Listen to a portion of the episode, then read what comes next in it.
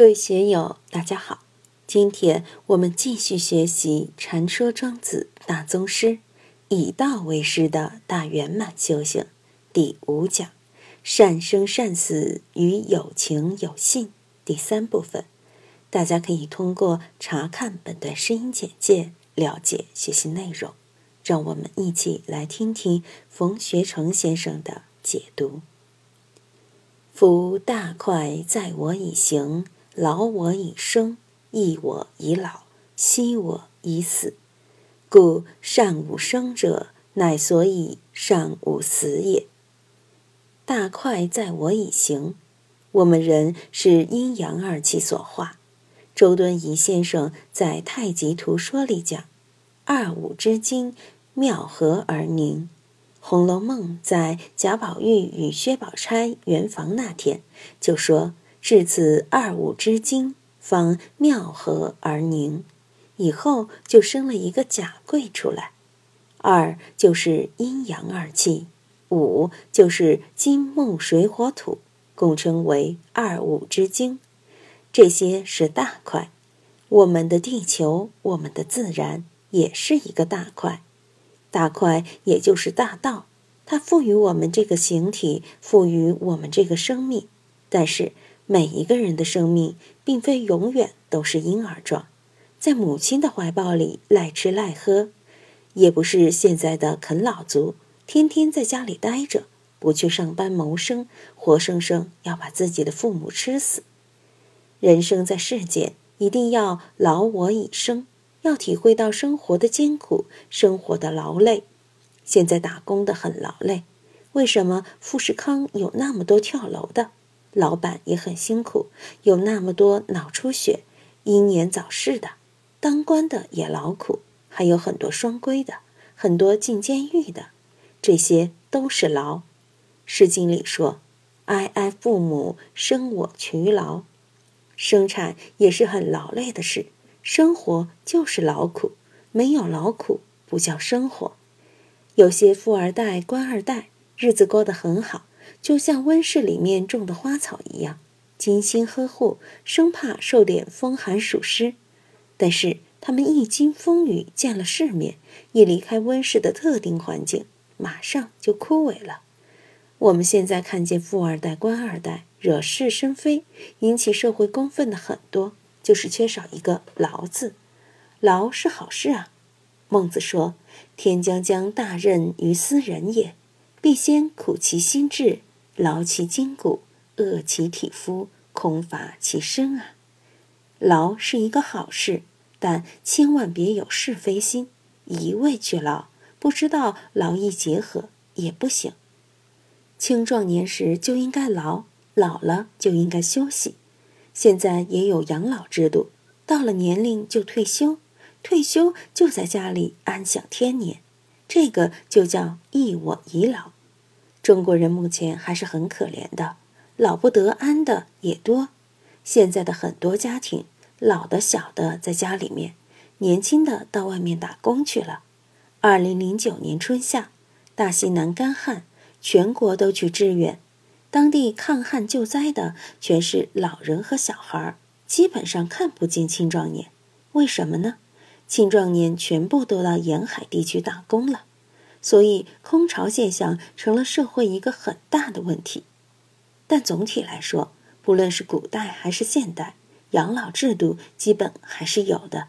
中国是讲孝道的社会，老了就一定应该得到安养。老了以后，你干不动了，手足没力量，腰也没力量了，不可能像年轻那样干事，也该休息了。所以，一我已老。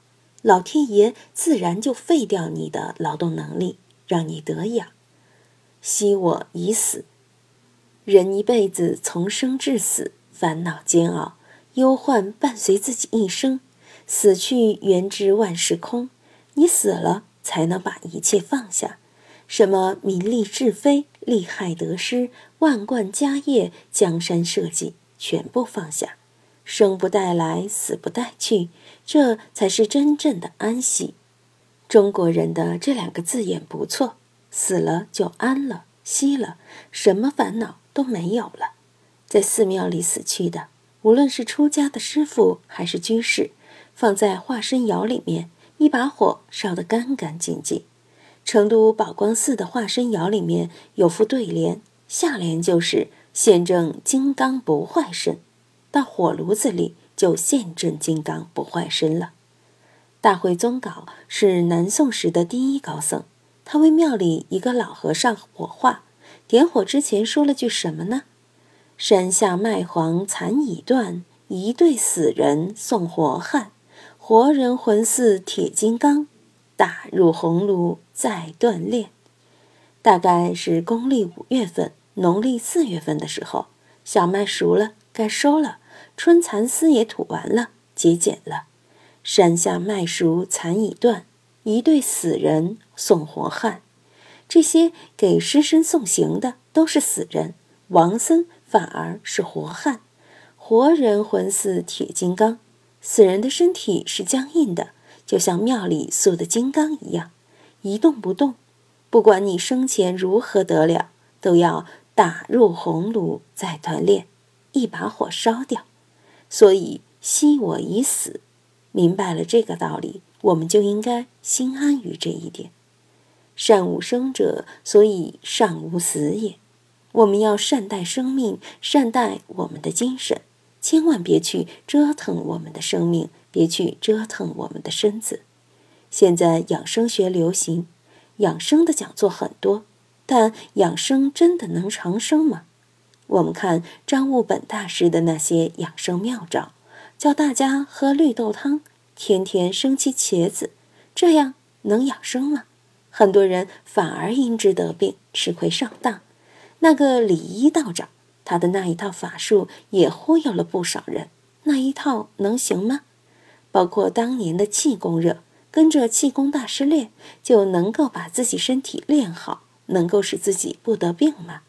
这些都叫蛊惑人心。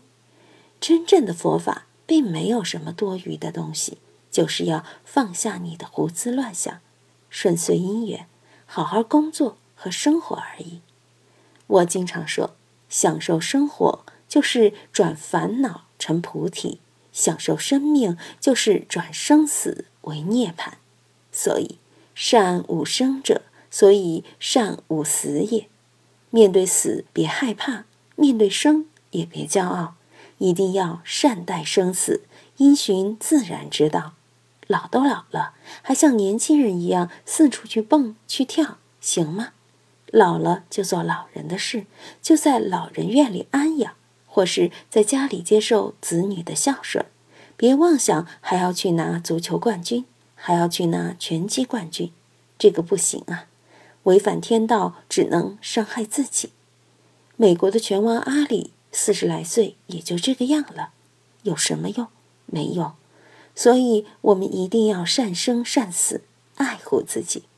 今天就读到这里。欢迎大家在评论中分享所思所得。我是万万，我在成都龙江书院为您读书。